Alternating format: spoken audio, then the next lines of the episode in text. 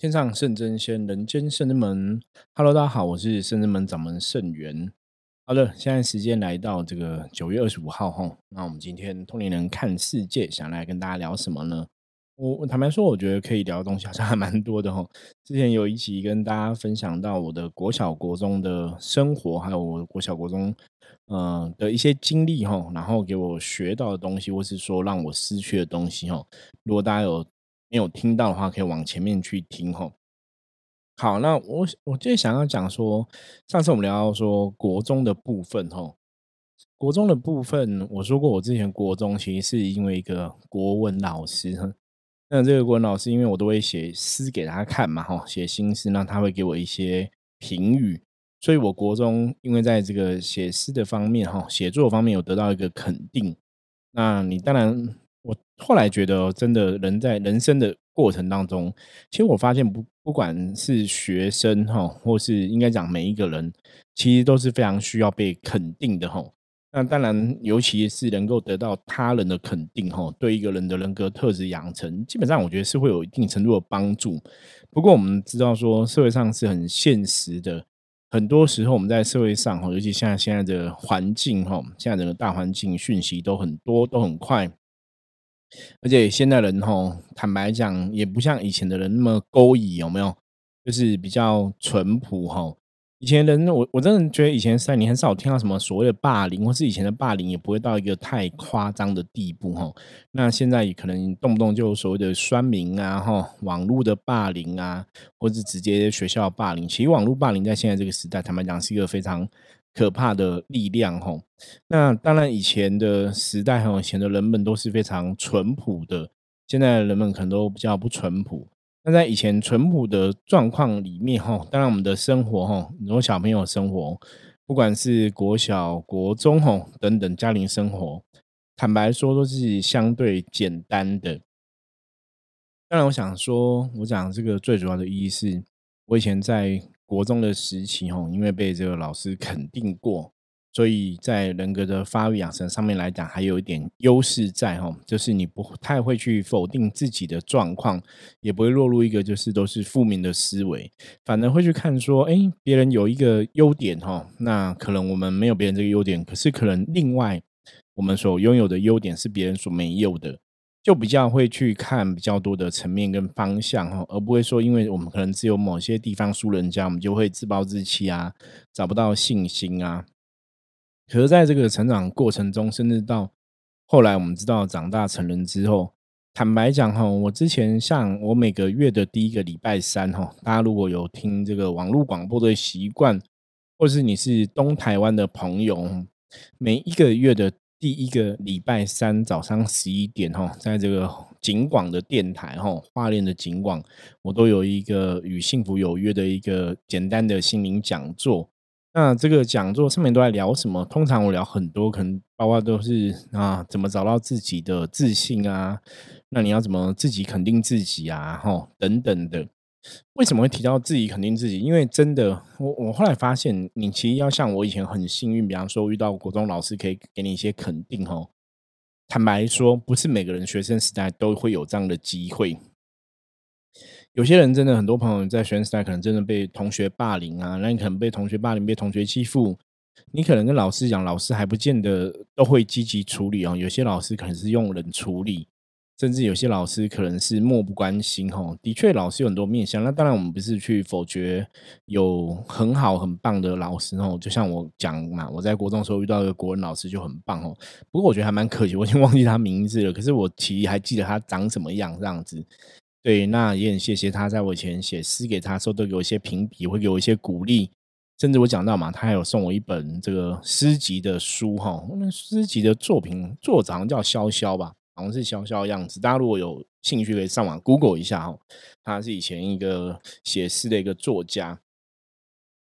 好，那在国中的生活哈，我们之前也聊到说，因为童军团的部分哈，我在童军团不了解什么是童军团嘛，后来被童军团的指导老师骂，然后就不喜欢上指导老师，可能因为我的指导老师教的是英文，所以你看呢，其实你真的，当然我。有时候我想说，哎，那我是不是找借口？比方说英文不好是怪罪说国中英文老师吼？可是认真想说，好像真的有影响。就是你认真去思考说，为什么英文不好？因为我国中真的不喜欢英文课，因为我不喜欢这个老师，因为这个老师。嗯，没有了解我的困难，没有了解我的苦衷，然后就骂我哈，在当大家面前骂。那像我们这种是狮子座，你知道自尊心很强哦，其实当下是很没有面子。那我觉得骂人这个事情，倒不是说我们真的犯了什么错误哈。在上一集之前的我们集数有跟大家聊到，我说主要是因为说哇，童军团的活动啊，在学校过夜哈，两天一夜的一个在学校野营的活动。那因为我小时候坦白讲，我什么事情都还蛮听父母的决定，所以我就回家问妈妈说：“因为我要去参加童军团活动，可以吗？”妈妈说要干嘛？我说我不知道，就是在学校过个夜这样子。那我妈妈觉得说：“哎，如果你要过夜，其实家里离学校也很近嘛，那就回家就好了，干嘛在学校过夜？就很单纯的，你知道吗？因为妈妈觉得，如果是出去玩，比方远足，你出去两天一夜去中南部，可能还比较有趣，可以去。她觉得在学校只是好像没什么事，很蛮无聊，不然你回来，所以。”我就觉得妈妈讲话是对的，你知道吗？小时候其实没有想太多，我就把妈妈跟我讲了原封不动跟老师讲说，呃，我妈妈说因为在学校过夜没什么有趣，所以就叫我回家，我就不要参加。就同一段老师就很生气，你知道吗？我就会被骂了哈。那当然这个是小时候的过程，可是你现在回想，你真的哎发现这个事情好像真的影响很严重哎。那你看我到现在已经四十几岁，怎么还记得当时候？的一些片段，甚至老师的长相等等的哈，所以变成我国中很喜欢国文课，很讨厌英文课哈。我觉得那时候可能没有特别意会到这个东西，那英文能力就越来越糟哈。因为你英文的基础，我觉得国中是打英文基础最重要的时候。你可能基础没有打好，你也没有兴趣，你也没有用心去学这个语文哈，所以到后来你根本就是到专科，你英文就越来越不好哈。就我觉得是现在想起来，好像影响还蛮大的。不过最特别是，还是最重要的事情，就跟他讲，我被老师肯定这件事情哦。好，那我们先来谈提到，因为如果你没有被办法被老师肯定，你要怎么肯定自己？大家有想过这个问题吗？因为我们知道人存在这个社会上的价值，哦，其实还蛮重要的。我不晓得别人是怎么看待，像我自己看这个事情是，会觉得每个人存在这个社会上，应该都要定自己的一个价值存在感，或是你的需求需要哈需求的一个存在感。每个人都有这个价值的存在，必然是如此哈。应该这么讲，说我们一直觉得哈，从修行的角度，甚至从神佛的角度哈，我跟大家谈论一个观念。以前我们曾经有这样一个思维，我觉得如果每个生命生下来，基本上来讲，应该都是难能可贵的。换句话来说，就是每个生命一定都有它不可被取代性，或是每个生命都一定有它存在的意义。对不对？这样讲大家应该可以理解吧？就是每个人生下来一定有他的道理，一定有他存在的意义，所以没有没有一个人的生命是不珍贵的。大家了解吗？没有个生命是不值得存在的。因为如果说好，我们站在一个觉得这个世界上就有所谓的神佛，神佛在主导一切的世界的话，我曾经说过一个逻辑，我说逻辑上来讲，如果这个神哈世界上真的有神佛存在，那神佛是主导一切哈，理论上来讲哈。这个小孩小婴儿出生的时候，如果神婆可以预期到将来他可能会成为杀人放火的坏人，对不对？神婆很厉害嘛，他们会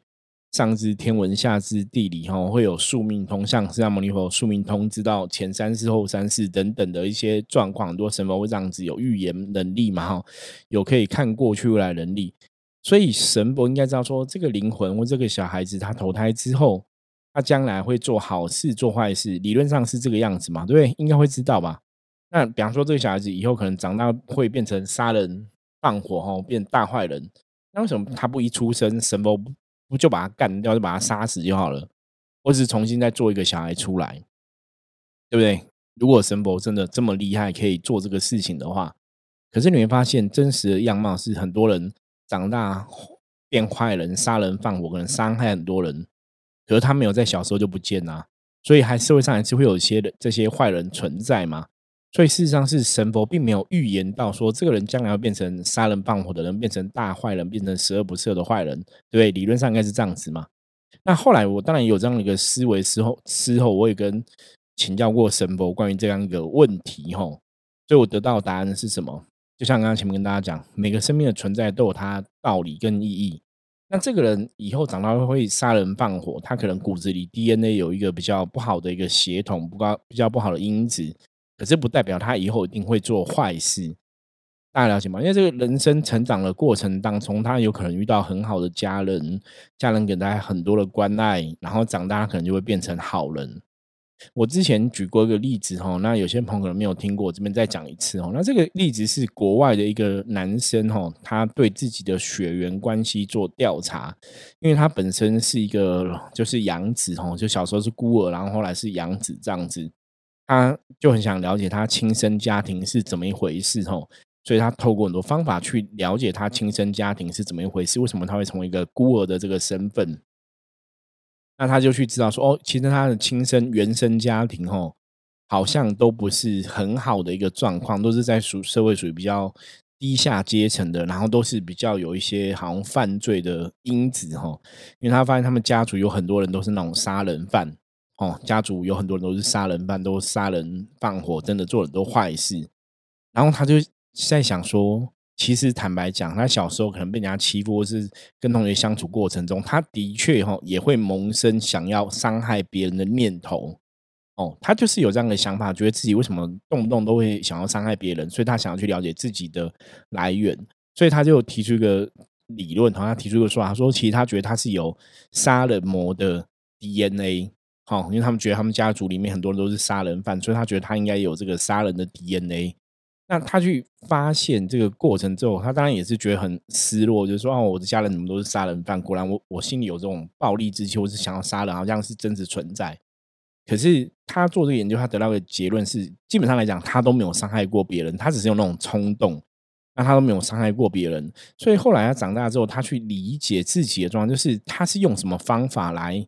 遏制哈自己想要杀人的这种冲动。他发现一个很重要的东西，就是。他的养母哈，他的养母哈，就照顾他长大。这个养母对他很好，非常的爱他，给他满满的爱，给他很多的陪伴，给他很多的关爱，他是非常清楚感觉到的。所以他就提出一个说法，他说：“其实他之所以可以克制自己杀人的欲望、伤害别人的欲望，是因为他觉得他养母很爱他，他不想要让养母失望，他不想要养让养母伤心难过。”所以后来他就提出一个啊，等等于写一个文章，或是人家采访他这样提出的报报道。他说他觉得爱是可以改变一切的，即使是他可能这个血液里面有这个杀人的呃欲望的一个基因存在。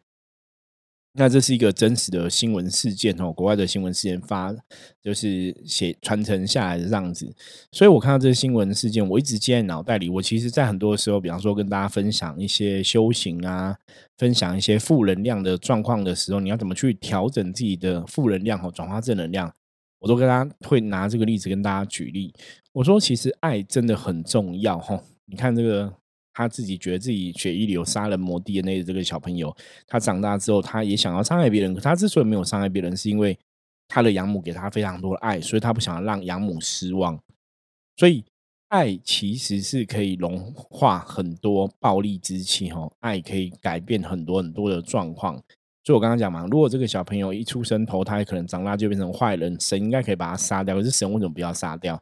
神都是怎么做，你知道吗？循循善诱，在这个小朋友成长人生过程中，透过很多事件去磨练这个小孩子的灵魂，去磨练这个小孩子的意志，甚至去教导他。所以站在神的思考里面，众生的确都值得被帮忙，众生每一个都是非常珍贵，众生每个都非常重要，都值得被拯救。了解吗？在神魔眼界里面，没有众生是不值得被拯救的。那今天有人会做错事情，会犯错，只是这个人怎样？我们讲过非常多次，是无名嘛，就是智慧不够的关系嘛，所以这个人才会走错路嘛，才会去伤害别人嘛。吼，好，那我们现在讲这边，我们再把问题再拉回、拉回、拉回我们的主轴。吼，所以提到我们刚刚讲，吼，这个这个社会上来讲，我们都需要被别人肯定，可是很多时候你也许没办法像我以前遇到好老师给你肯定，你真的要学会自己肯定自己，知道吗？就像。我也另外一个例子跟大家分享哈，我曾经跟我的一些学生啊、客人举例过哈，你要怎么找到自己的自信？所以，我后来发现，人生其实一技之长真的太重要了。就像我常常跟别人讲，我说哈，当然像我会写书，我觉得我有很多事情做的是还蛮不错的。比方说，我写过书，我上过一些媒体，我有很多支持我的客人朋友这样子哈。那这些其实对我来讲，当然都是一种肯定。包括我现在录 podcast，很多听友也会跟我分享哈。我觉得这对我来讲都是非常的好的一种肯定。那除了这些，我怎么肯定自己？我曾经曾经举个例给朋友听过，我说你看哦。我们都觉得台湾首富郭台铭嘛，哈，我不晓得现在他还是不是台湾首富。就郭郭台铭郭先生是非常厉害的人嘛，事业经营版图很大，然后经济能力很好，有钱啊，有事业啊，吼，然后有这个智慧都非常棒。可是我曾经说过，郭台铭，你知道他不会象棋占卜，对他如果没有看过我的书，没有上过我的课，基本上他应该还是不懂我们象棋占卜在讲什么吧。大家了解这意思吗？所以我比郭台铭厉害，哪一点厉害？在象棋占卜这一点厉害，了解吗？所以这个不是说我们在臭屁，觉得我们自己很厉害，而是说你要去找一个点，这个点的确是你拥有的一个技能，或是这个点会给你一个自信。可是你看哦，我讲的是事实嘛。郭台铭是不会象棋占卜的，我们会象棋占卜嘛？所以我们要找到这个东西来肯定自己。你就会发现，说我们的存在基本上是有它的道理跟意义的。我们不是真的社会上，好像人家讲说宅男一样哈，什么一事无成啊，或者什么米虫啊。每个人其实存在都有它的价值跟意义。我前几天看了一个 YouTube 的影片哈，他是一个就是重点是一个很胖的人这样子。那他是国外很胖，然后胖到一百不知道是多少磅，反正就是胖到那种已经。都要躺在床上不能移动哈，然后你那个过胖之后，其实身体的一些器官会无法容，就是会会败坏就对了，所以他就是动手术啊，然后来靠意志力减肥啊等等的状况。那那时候其实很有趣的是哈，我在看这个影片当下，我就在想，这个人会这么胖，一定有原因哈，而且十之八九跟内心的状况应该有关系哈。就后来发现到说，他的确是成长的过程哦，他一直没有得到爱。就是他的父母哈，在他小时候是离异，然后离异的时候妈妈又再嫁，那再嫁的时候继父也有在生小孩，就是说再嫁的那个家庭给他的爱也不够多哈，所以他就一直都很胖，都从小就会吃很多东西，然后都一直在那个其实以能量法则来讲，是因为他心里有缺损哈，所以他一直吃东西去渴望填补那个东西哈，就一直。透过吃东西去弥补他内心缺的东西，哈，那到后来他就真的变得非常胖，哈，然后真的很严重，然后逼不得已真的要动手术，然后你真的为了自己的健康，你必须要强迫要真的要去运动去减肥，哈，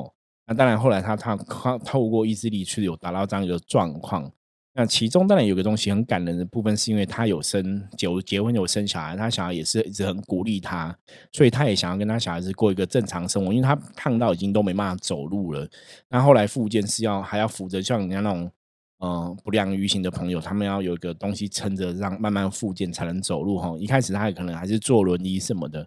那那个东西其实你看他到最后其实是心里渴望爱，到最后也是因为这个爱促使他去改变。一切哈，所以我觉得讲这个例子，其实是让大家知道说，其实你看，真的有爱就可以改变一切的一个状况哈，填补了他内心的空缺，然后可以去扭转整个生命哈。所以他一开始其实也本来本来他也是觉得自己是米虫，就是躺在床上，然后就只有老婆哈在工作哈。那那老婆因为工作很忙嘛，所以其实很很朝日都还是买素食的食物啦，就是比方说披萨、啊麦当劳啊什么的。所以他就一直一直很胖，瘦不下来。那因为后来他提出了他真的有意志力想要去改变自己的身材的时候，老婆也会配合哈。所以这个就是个能量法则。你当事人你自己愿意努力的时候，你周遭的人也会跟着被你影响。因为他真的想要去改变的时候，周遭人也会配合。就老婆也不再去买那些垃圾食物给他吃啊，吃也会吃比较健康吼。我觉得这个就是很多时候啊，你会发现，只要你真的有心要改变一切。你一定可以做得到吼，就像我刚刚讲，我分享那个看到那个影片的一个感受哈，就是你可以胖到这样子，你都觉得那个身体都已经坏掉了，很难去扭转乾坤。可是你真的想的时候，你还是做得到哈。所以，我们每个人在人生的这个世界当中，当然，我们以前讲过嘛，很多时候都会有一些不如意的事。可是我觉得最重要是当下，当下你如果真的很想要去改变的时候，你一定有这个力量，只是说你有没有找对方法而已哦。这个是非常重要的一个事情。好，所以我们接着来继续来看吼，我刚刚讲每个人都要找到自己肯定的点嘛，就像。我后来国中的部分，我写我写诗被肯定，那因为国写诗的状况，那被老师认同你的文笔是不错，所以后来我国中也有参加一些演讲比赛，你就会发现说，哎，小时候这些技能其实长大了，像我现在跟大家录 podcast 啊，然后跟大家上课啊、分享啊，其实都跟小时候的演讲比赛的经验一定有它的关联性嘛。你口语的表达能力、讲话逻辑、讲话的思维，要让人家清楚听得懂，这个。有些时候，我觉得这个真的是不是一天两天造成的，是从小你可能真的有这样的一个训练，或者说从小你在做这个事情上面来讲，你是被肯定的，你是开心的哦，所以这个事情当然就会越做越好。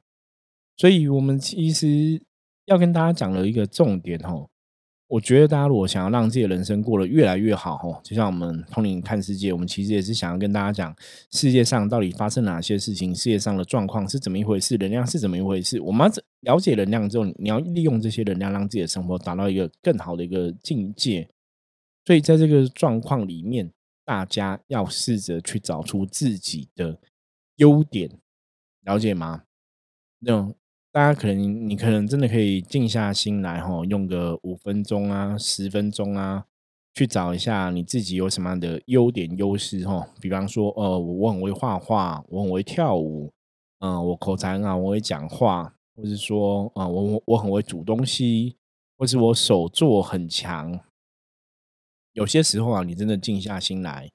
拿出纸笔，一个一个写，哈，你有什么优点？你有什么缺点？你有什么优势？哈。写下来，思考清楚，然后找到一个是只有你会、别人不会的东西，哦，把这个东西好好的训练、锻炼，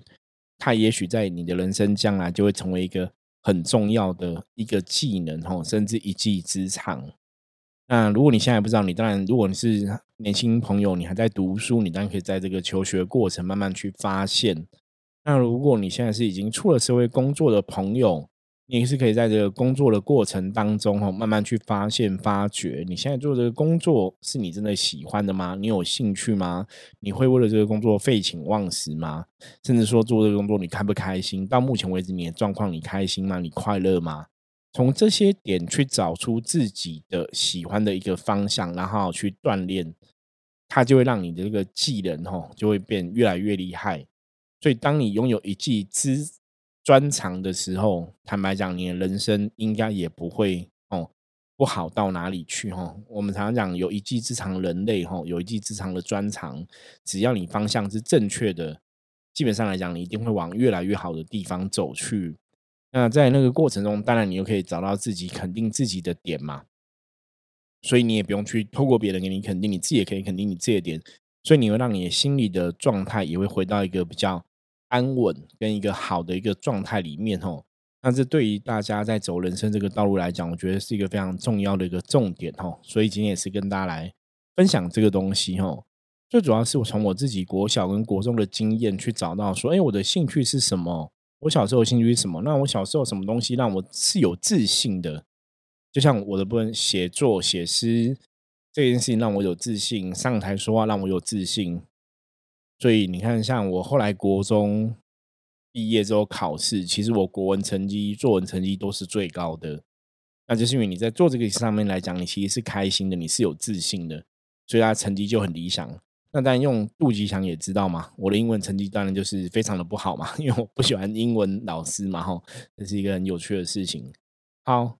嗯，今天跟大家分享这些东西，我们本来要跟大家聊聊我专科的一些状况啊、生活等等的吼。没关系，我们下一集吼有机会继续来跟大家聊。那最后也是要谢谢大家支持哦，因为我们圣真门吼在一个月吼就要进入的农历九月十九，这是我们圣真门的十五周年的庆典活动吼。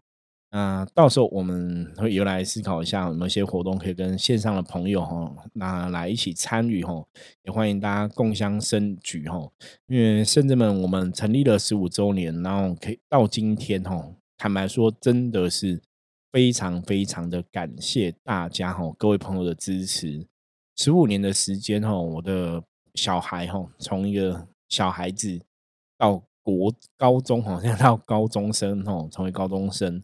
那这十五年其实有很多学生弟子，有很多客人，真的是一路看着我的小孩长大哈，不是一路看着我长大了，那应该讲说一路看着我变老哈。好，一路看着我小孩长大。其实有时候想想，你觉得生命是一个非常有趣的过程哦。他们像他们最近就会分享说啊，以前看到我儿子小时候很可爱，怎么样？现在我儿子已经高中三年级了哈。那这个真的时间过很快哈，十五年一眨眼就，甚至们我们的发展成立就是十五年，在十五年在象棋占卜的道路上面，我们也跟非常非常多的朋友哈结缘哈认识。那也谢谢大家的一路的支持哈，那一路的。这个鼓励哈，然后陪伴我们哈，嗯，所以十五周年，我们现在因为疫情的关系啊，有一些你很多活动，比方说有些限制哈，包括像以前这种啊门庆的时候，大家可能大家就是会吃吃喝喝嘛，开心一下。就像这个时间点哈，我们应该都是在南部跑来跑去一些宫庙进香啊，后祝寿啊等等的。可因为现在用餐其实还是不是很方便嘛，所以很多宫庙进香用餐就就。改变这个规则哈，大家就是呃来拜拜，然后没有用餐。那当然你有用餐聊聊天，大家那气氛基本上是比较热络啦。少了用餐，感觉还是比较可惜一点哦。可是这也没有办法，因为现在真的疫情还是台湾来讲哈，因为我们疫苗都还没有达到那么多嘛，哈，大家都还是比较辛苦一点。所以我们在呃十五周年的庆典的活动上面来讲哈，可能就是会有一些调整。到时候可能就是也是欢迎大家来圣至门拜拜哈，那我们可能就是会禁止饮食哈，嗯，里面可能就是禁止饮食，对，那也看嘛，看到时候状况会不会政府这个警戒哈有所调整，我们再看怎么来做哈，可以做到让大家就是可以尽兴的活动参与，然后也可以开开心心、快快乐乐哈，我们再思考怎么来办理这个活动。所以现在也算是跟大家预告一下哈，再过一个月哈，就是我们十五周年的门庆啊，欢迎大家到时候可以波龙参加哈，圣人们的门庆活动哈。那任何消息我们都会陆续来跟大家分享。OK，好，那我们今天分享就到这里。如果大家有任何问题的话，欢迎加入圣人们的 Line 跟我取得联系。我是圣人们掌门圣元，我们下次见，拜拜。